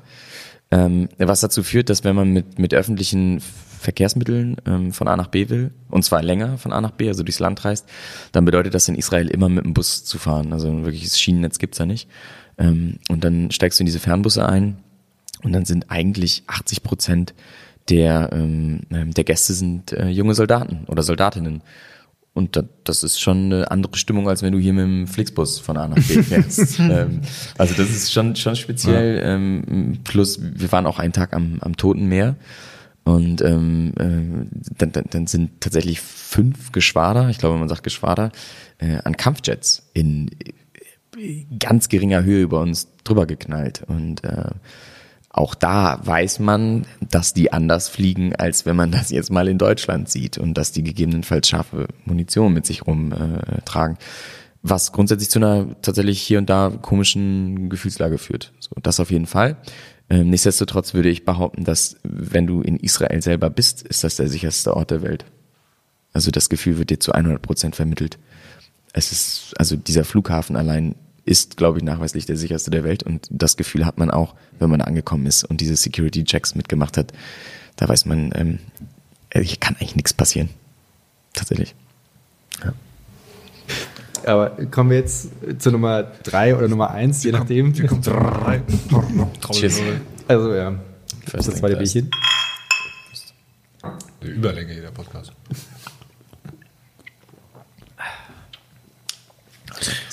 Ja, Olli, deine Intention ist ja auch, die Leute ein bisschen zum Reisen, äh, Reisen zu bringen und ein bisschen abzuholen, was es auf der Welt noch alles so für schöne Orte gibt. Deswegen ähm, es, muss ja nicht immer weit weg sein. Nee, aber, das, die, die, das, wenn, äh, wenn, sich jemand für Brandenburger Wälder interessiert, dann sich mal privat bei mir hin. Da kann ich so einiges zu erzählen. Ich habe einen Karpfen gefangen vor zwei Tagen, zwei Kilo, Top-Ding. Naja, pass auf. Ähm, ich bin vor 2015 in Thailand gelandet, in Bangkok und wollte einen Tag später nach äh, Myanmar. Und zu der Zeit waren in Myanmar Wahlen, die ersten freien demokratischen Wahlen seit 25 Jahren. Es war abzusehen, dass das die Militärdiktatur quasi ähm, nicht mehr länger regiert. Sind wir angekommen in Bangkok und äh, ich war mit einem guten Freund unterwegs und waren in einer Bar und dann habe ich mal einen Engländer kennengelernt und die meinten so, ey, habt ihr, äh, kennt ihr jemanden, der Myanmar war? So, ja, meine Freundin, die ist gerade da. Im Süden war sie und hat er mit ihr geschrieben, wie ist die Lage gerade so? Die Lage war nicht gut. Die Lage war so, dass im Süden in den, in einzelnen Zipfeln die Leute, die gerade die, die äh, Ausländer zum Flughafen gebracht wurden, die Backpacker und gesagt haben, verlass mal bitte das Land hier gibt es gerade Unruhen. dann gab es in, in diese Stadt, in die wir fahren wollten, den Tag darauf, gab es in der Nacht davor Straßenschlachten zwischen der Zivilbevölkerung und dem Militär. Mit, mit, äh, mit Todesopfern so. Also schon irgendwie harter Tobak. Und dann sitzt du da in Bangkok und denkst so, what the fuck, da wollte ich hin. Naja, was man dann halt macht, dann haben wir uns betrunken und am nächsten Tag dann auch nochmal. Und dann sind wir halt direkt, haben wir die Nacht durchgemacht und sind dann in den Flieger gestiegen und sind nach äh, Mandalay geflogen. Und sind in Mandalay angekommen, in einem Hostel haben uns Fahrräder ausgeliehen und haben einen Tag lang sind mit dem Fahrrad durch die Stadt gefahren. Das war die schönste Fahrradtour, die ich jemals gemacht habe. Weil dadurch, dass das Land jetzt sich langsam erst öffnet, aber die, diese Militärdiktatur hat halt dafür gesorgt, dass nicht so viele Leute auch in den Genuss kommen. Ähm, also die Infrastruktur war nicht gut ausgebaut oder ist immer noch nicht gut ausgebaut, in den Genuss, um dieses Land zu überreisen. Und deswegen waren alle Menschen, die wir getroffen haben, extrem glücklich, dass wir einfach da waren. Also, dass es Menschen gibt, die sich das hier anschauen. Ich habe mit so vielen Kindern, habe so viele Lächeln gesehen von so vielen Menschen. Wir wurden eingeladen auf einen Chai, auf hunderte Chais, glaube ich. Wir saßen da einfach. Wir wollten, wolltest Ganze was geben, aber du musstest gar nichts geben, weil du hast ganz viel bekommen. Also einfach nur durch deine Präsenz. Und das war in Mandalay eine Fahrradtour, kann ich sehr, sehr empfehlen. Und ich hatte das, habe das immer so verglichen mit, in Bangkok hatte ich das Gefühl, dass ich äh, angesehen werde wie so ein laufender Bankautomat, wo die Leute mich ansehen denken so, oh, da können wir ein bisschen Geld, Geld rausziehen. Und in Myanmar war das, die haben mich angesehen und haben sich einfach gefreut, dass jemand offensichtlich nicht Asiate, sondern so ein Redhead irgendwo aus Europa hier sich dieses Land anschaut und mit dem Fahrrad hier durchfährt und anscheinend keine Berührungsängste hat. So. Ja, und das war äh, eine sehr, sehr beeindruckende und schöne, schöne Erfahrung. Ja. ja sehr cool. Ich hatte das auch ein bisschen äh, in der Anfangszeit, wo wir in Kolumbien waren. Ähm, und eigentlich war ich sonst auch meistens geprägt von Ländern, äh, wo man als Tourist eben so als laufender Geldbeutel gesehen wird und alle dich ankommen und anlabern. Du weißt genau, okay, gut, der will mir jetzt wieder was verkaufen und äh, wo man die Leute immer einfach nur wegignoriert. Um, ähm, und in Kolumbien war es dann aber teilweise häufig so, dass äh, waren dann auch mit so einem Guides äh, sind durch die Stadt gegangen, diese, ja, ist auch egal, ähm, wie die hießen. Ähm, und kamen halt immer wieder Leute auf uns zu und ich habe die halt eher auch wegignoriert und äh, da meinte auch die Tourguide so, ja, ihr könnt gerne mit denen quatschen. Im Endeffekt, die sind einfach so froh, dass Touristen, gerade wenn das Land reinkommen, dass sie einfach sich von der besten Seite zeigen wollen und die Leute willkommen heißen wollen und tatsächlich einfach nur mit dir sprechen wollen und einfach nur, dass du dich hier wohlfühlst und dich denen nicht zwangsläufig was verkaufen wollen. Das finde ich manchmal so schwierig, also bei in, in Krisenländern, äh, das man eigentlich teilweise als Tourist schon so abgebrüht ist, also ja komm, äh, bleib mir weg, du willst eh noch was äh, von mir haben. Dass man eigentlich traurig, ne? Also, ja, eigentlich traurig, ja, absolut. Ja. Also wirklich sehr, sehr schade ist ja teilweise so, also ich will den Vergleich jetzt nicht mit in Deutschland anstellen, aber eigentlich ist es schade, hast du recht, dass man dann eher das Gefühl hat, nee, komm, ich ignoriere den jetzt mal und ich will jetzt eigentlich auch nichts kaufen, weil die Leute einfach nur freundlich sind und einfach nur dich irgendwie willkommen heißen wollen in ihrem Land. Und man geht mit viel mehr Vorurteilen da rein, als man das eigentlich beabsichtigt, ne? Oder eigentlich, also man sagt sich immer selber, okay, ich reise jetzt in so ein Land, um auf die Leute kennenzulernen oder die Kultur kennenzulernen und dann erwischt man sich aber doch immer wieder dabei, dass man halt genau das in so Großstädten nämlich tut, nämlich, naja, okay, jetzt habe ich keinen Bock mit dem zu diskutieren oder das wirst du aber in, in, drei Wochen Urlaub wirst du das auch nicht herausfinden. Also Richtig. Das, das findest du ja, raus, wenn du, wenn du, wenn du länger da bist, wenn du auch mehr Zeit hast, wenn du auch ein Gefühl für die Menschen gibst. Also wenn mir jemand erzählt, dass er in ein Land reist, um das Land kennenzulernen und da drei Wochen Urlaub gemacht hat, dann denke ich so, war und dann auch irgendwie alle zwei Tage weiterreisen. Ja, in einem Vier-Sterne-Hotel. da denke ich so, ja, okay, du hast auch was vom Land gesehen, mhm. aber äh, das war geschminkt. ja, das war, das war, das war gepimpt. War das ja. ja. Das war jetzt äh, der erste Part der 3x3 Fragen. Ähm, nachdem wir zu zweit seid, dauert es ein bisschen länger. Aber jetzt war es ja alles sehr rosig, sehr schön. Jetzt wird es noch ein bisschen äh, ernster. Und zwar ähm, so innerhalb der letzten drei Jahre, worüber habt ihr euch am meisten geärgert? Über euch selbst? Oder was ging gewaltig schief? Oder was hat euch zu einer Krise geführt? Einfach mal so, was lief denn eigentlich nicht so geil in den letzten drei Jahren? Willst du anfangen? Nee, ich finde ich find, ich find, schön, wie, was wir hier für langsam so einen Mechanismus aufgebaut haben, dass du mal anfängst und, ja. und dann ergänzt sich dich einfach. Ist das so? Ja, hat sich schon entwickelt. Ja, fang du jetzt mal an. Was ist nicht gut gelaufen, ja? Oder was, wo du denkst, ja, Kacke hätte ich mal anders machen sollen oder so. Ich glaube, ich hätte die Entscheidung, die ich jetzt getroffen habe, früher treffen sollen. Ja.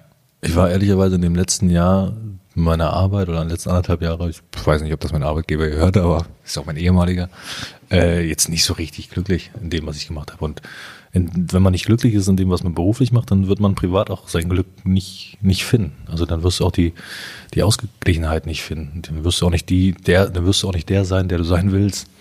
Ähm, und deswegen war diese Entscheidung einfach, einfach sehr überfällig, mit dem Schritt etwas Neues zu wagen.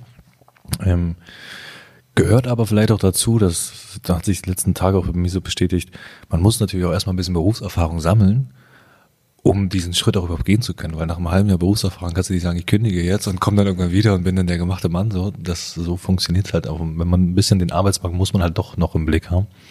Ähm, gerade wenn man vorhat, und das habe ich auf jeden Fall vor, in den nächsten Jahren auch in Deutschland zu leben und, und zu arbeiten, äh, dann kann man den Markt ja auch ein bisschen überblicken und da weiß man, was man mitbringen sollte. Und da sollte man schon mal ein bisschen Berufserfahrung gesammelt haben. Das steht auf der Haben-Seite, ja. Da kommt vielleicht der Sicherheitsdeutsche wahrscheinlich wieder durch.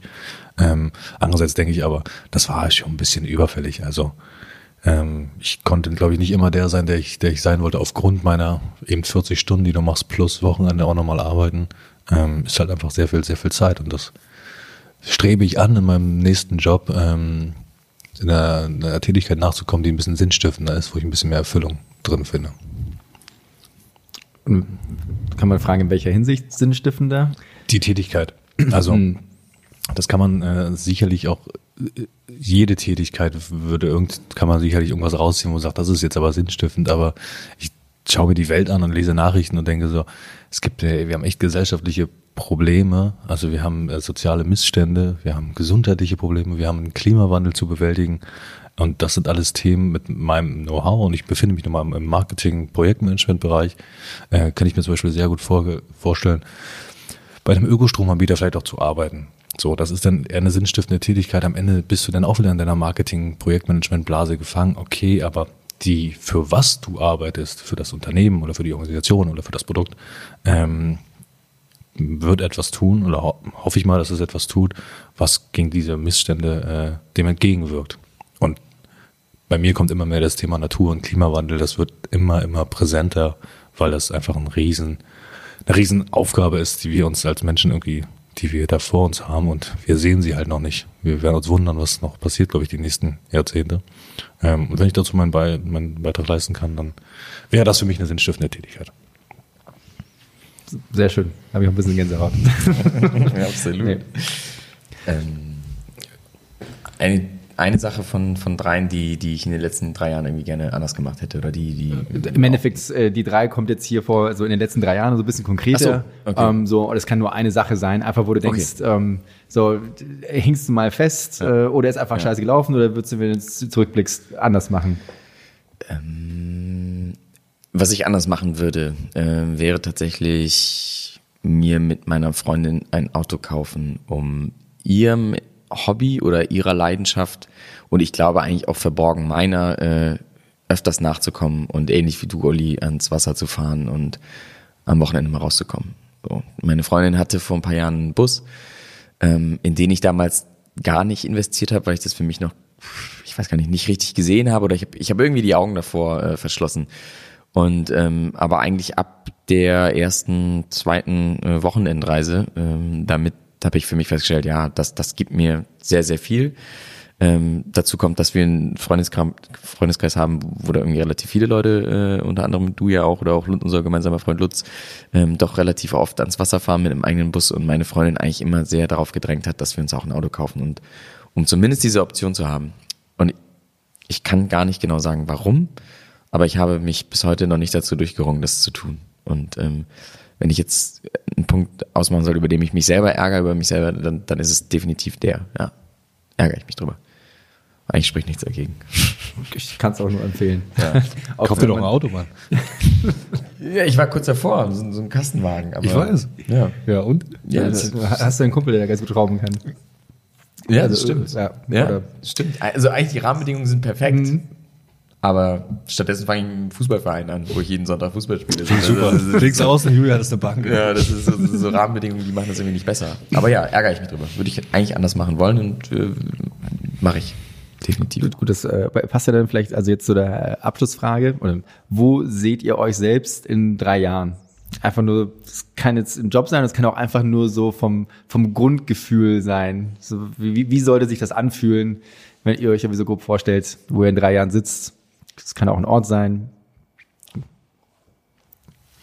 Ja, also ich muss jetzt anfangen, ne? Mm, Also ein großes Ziel in meinem Leben ist, ein selbstbestimmtes Leben zu führen. Also das, was ich tue, tagtäglich, wirklich selbstbestimmt äh, zu vollziehen. Ob das nachher so ist, dass ich irgendwo in einem Coworking Space irgendwo im Ausland sitze oder in Deutschland oder ob ich von Montag bis Freitag äh, ins Büro fahre, weil ich dann doch gemerkt habe, dass dieser Laden mit seiner sinnstiftenden Tätigkeit, wie ich es gerade genannt habe, mir extrem viel gibt oder ob ich jetzt äh, nochmal ein Studium anfange äh, und mich in einen ganz anderen Bereich nochmal stürze.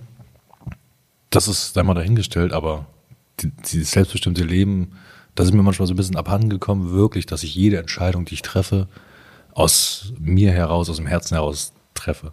Das ist so das ein erklärtes Ziel irgendwie auch für mich und ich glaube, äh, in drei Jahren ist, wie alt bin ich dann? Ja, 32, 31.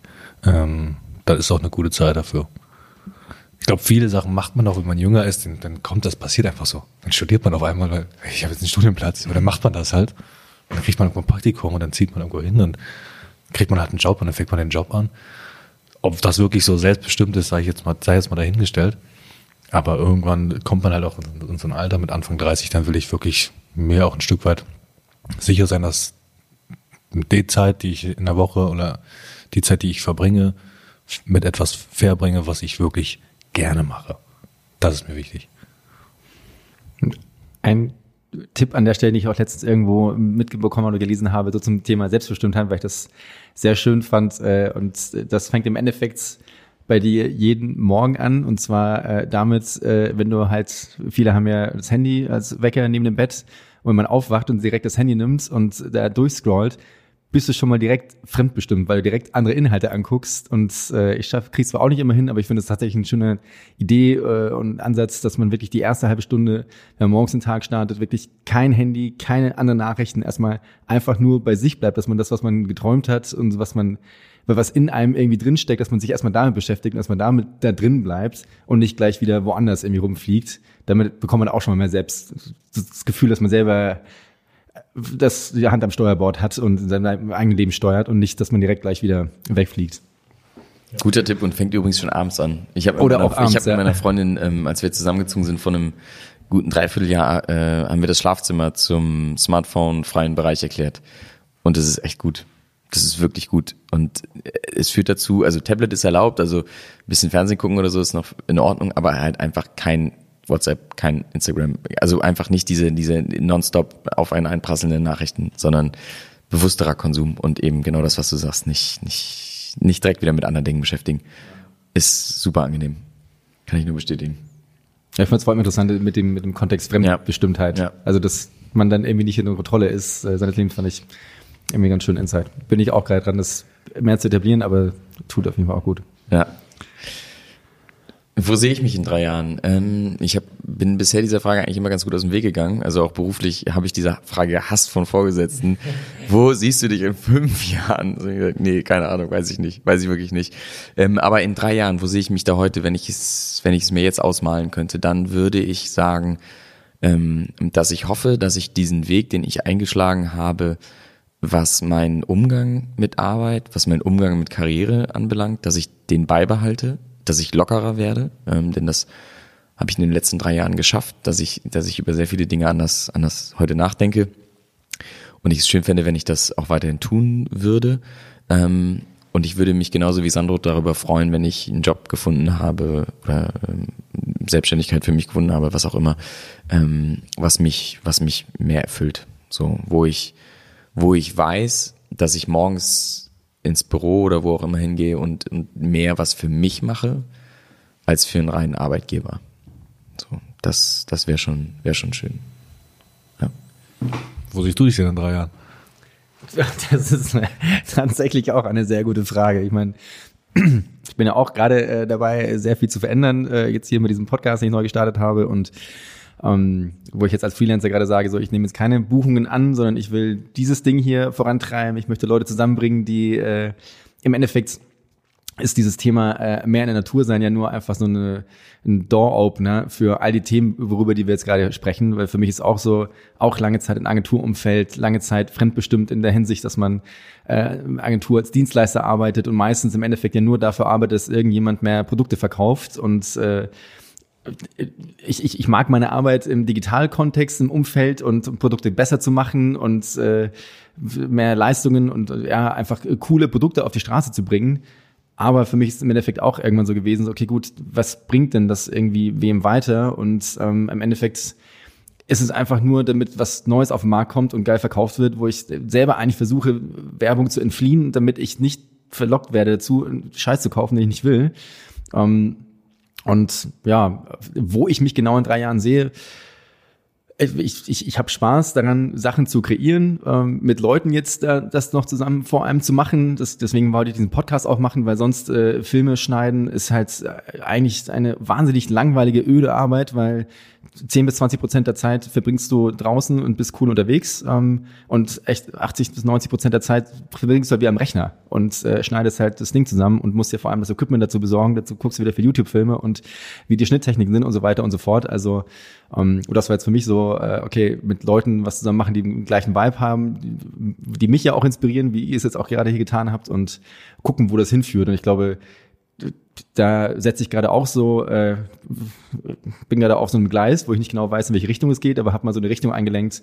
Okay, auch selbstbestimmter, das sind jetzt meine Babys, mein Projekt. Das Geld, das ich jetzt in den letzten Jahren mit äh, Freelance verdient habe, habe ich jetzt in Equipment reingesteckt und auch mir einfach mal Zeit zu kaufen, ähm, dass ich einfach mal nicht davon abhängig bin, gerade den nächsten Job anzunehmen, ähm, sondern einfach mal eine Zeit lang das nicht mache, was, äh, wo ich mir wirklich jeden Tag äh, immer denke, oh fuck, äh, geht das hoffentlich gut und äh, am Ende will mich keiner buchen und so weiter. Aber ja, das mache ich jetzt gerade.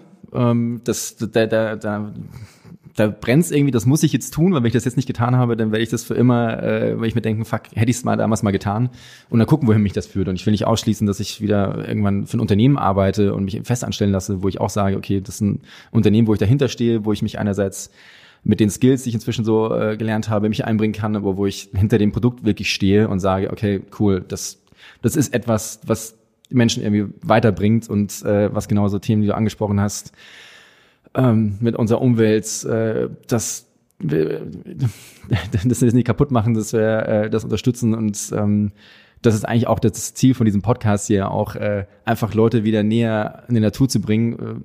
mit der Frage, okay, das kann eine, eine Riesenreise sein oder so ein Trip, wie ihr es macht, so bis hin zu ähm, ja mehr mit dem Fahrrad fahren und so einfach einfach mehr rauskommen, mehr mehr in Kontakt wieder sein mit mit mit dem Universum, mit dem was da draußen ist. Weil ich glaube, wenn das wenn das schon mal passiert, dann löst das in Menschen etwas aus, wo du automatisch dann mehr in mehr drüber nachdenkst, wie viel Müll du produzierst oder welchen Stromanbieter du nimmst und so weiter.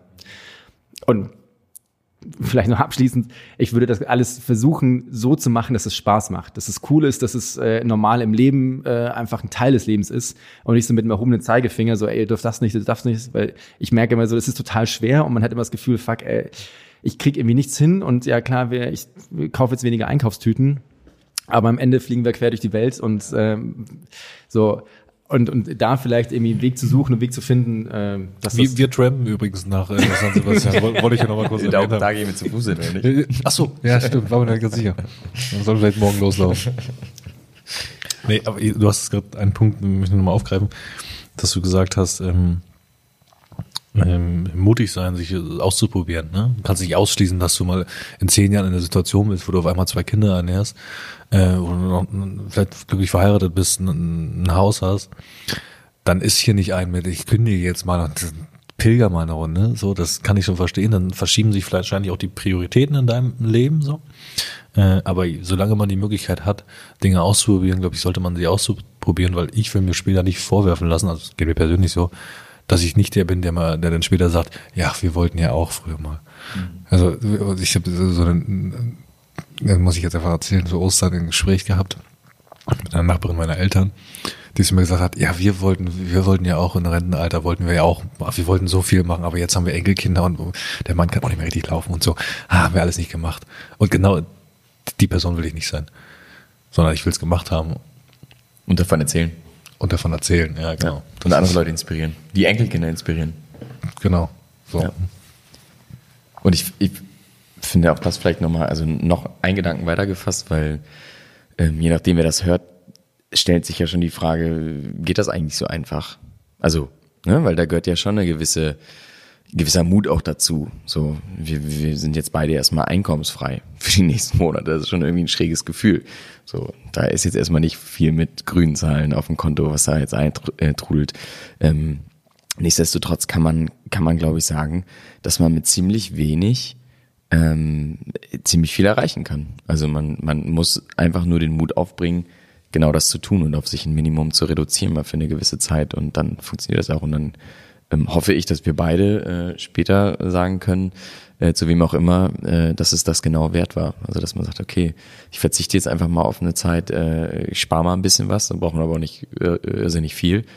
Ähm, aber ich erkaufe mir genau diese Freiheit und ich habe den Mut, das zu tun, ähm, auch einfach mal ein paar Monate ohne Einkommen auszukommen. Und das funktioniert. Das funktioniert auf jeden Fall. Und ich glaube, dass das ist wichtig, dass man äh, manchen Leuten auch genau diesen Mut mal äh, beispricht, weil äh, mir ging das so, als ich, als ich Freunden davon das erste Mal erzählt habe, dann war es immer eigentlich tatsächlich der Tenor war geile Sache, coole Idee, könnte ich irgendwie nicht. Ich könnte jetzt nicht kündigen, ohne was Neues zu haben. Und vielleicht sprechen wir in drei Monaten anders drüber, aber ich würde mal ganz fest davon, äh, oder ich gehe jetzt ganz fest davon aus, dass man das eben doch kann und dass das eigentlich auch viel mehr Leute können und tun sollten, solange sie das noch können, ähm, weil sie eben keine Familie haben, keine kleinen Kinder, keine, kein Kredit, den man vielleicht eines Tages abbezahlen muss für ein Haus. Das mag alles sein. Ähm, aber bis man zu dem Punkt kommt, würde ich jedem raten, genau das einfach zu tun. Nämlich, äh, ja, mach mal einen Schlussstrich und, und lass dich mal drauf ein, weil in Deutschland fallen wir nun mal sehr weich. Also das ist ja einfach so. Ähm, nur die wenigsten legen es mal drauf an. Und ähm, ich, ich glaube, dass wir in, in drei Monaten, wenn wir das nächste Mal sprechen, äh, sagen können, dass, dass das funktioniert und dass das für jeden funktioniert. Ähm, ja.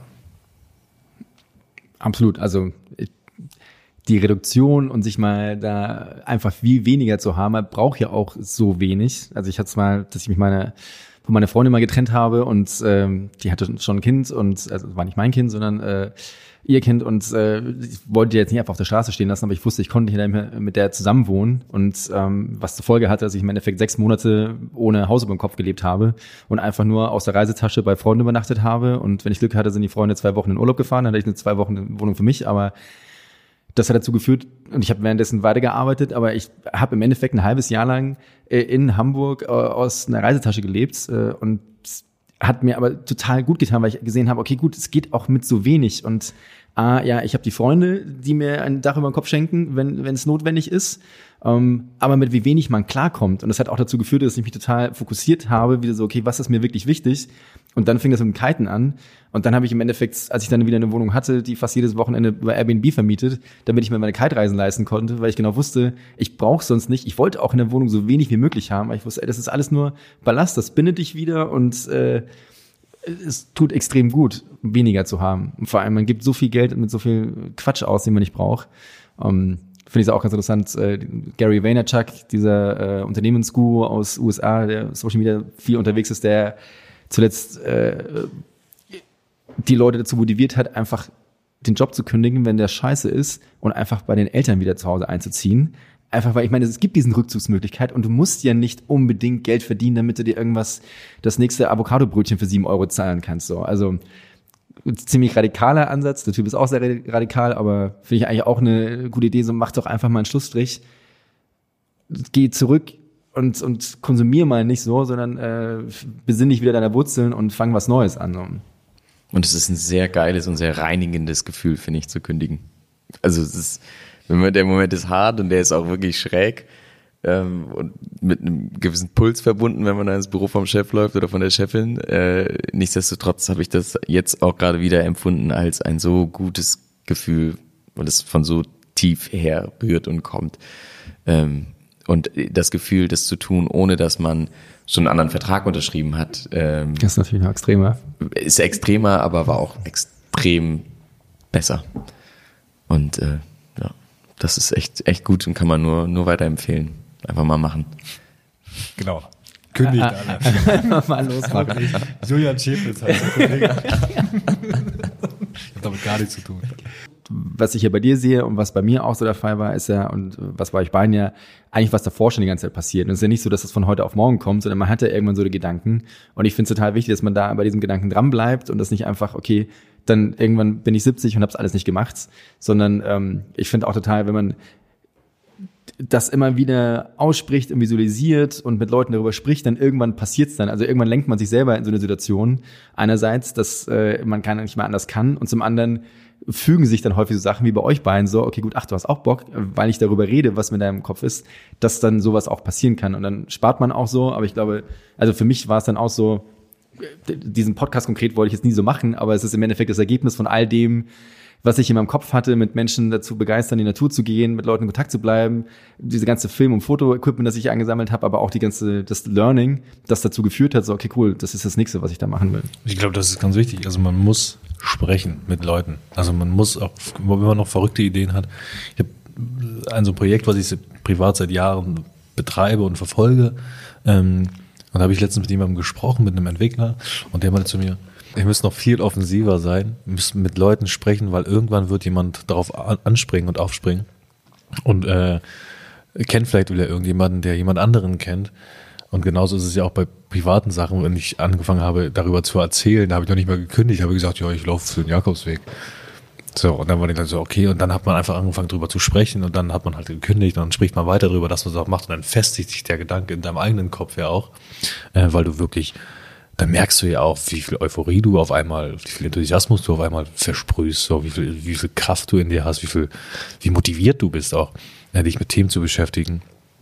Ähm, und das äh, ist, glaube ich, das, was du gerade gesagt hast, was Julian gesagt hat, was ich gerade gesagt habe, ist, wenn du Ideen hast, wenn du Visionen hast, teil sie. Weil es kann dir Schlimmeres passieren, als dass irgendjemand nach drei Minuten sagt, ich kann dir nicht folgen, ey, lass mal. Im besten Fall hört er dir einfach zu, im besten Fall kann er was dazu sagen, im besten Fall gibt er dir einen Anstoß, kennt irgendjemanden und wird dich privat, beruflich irgendwie weiterbringen. Ähm, und das wirst du aber nur herausfinden, wenn du darüber sprichst.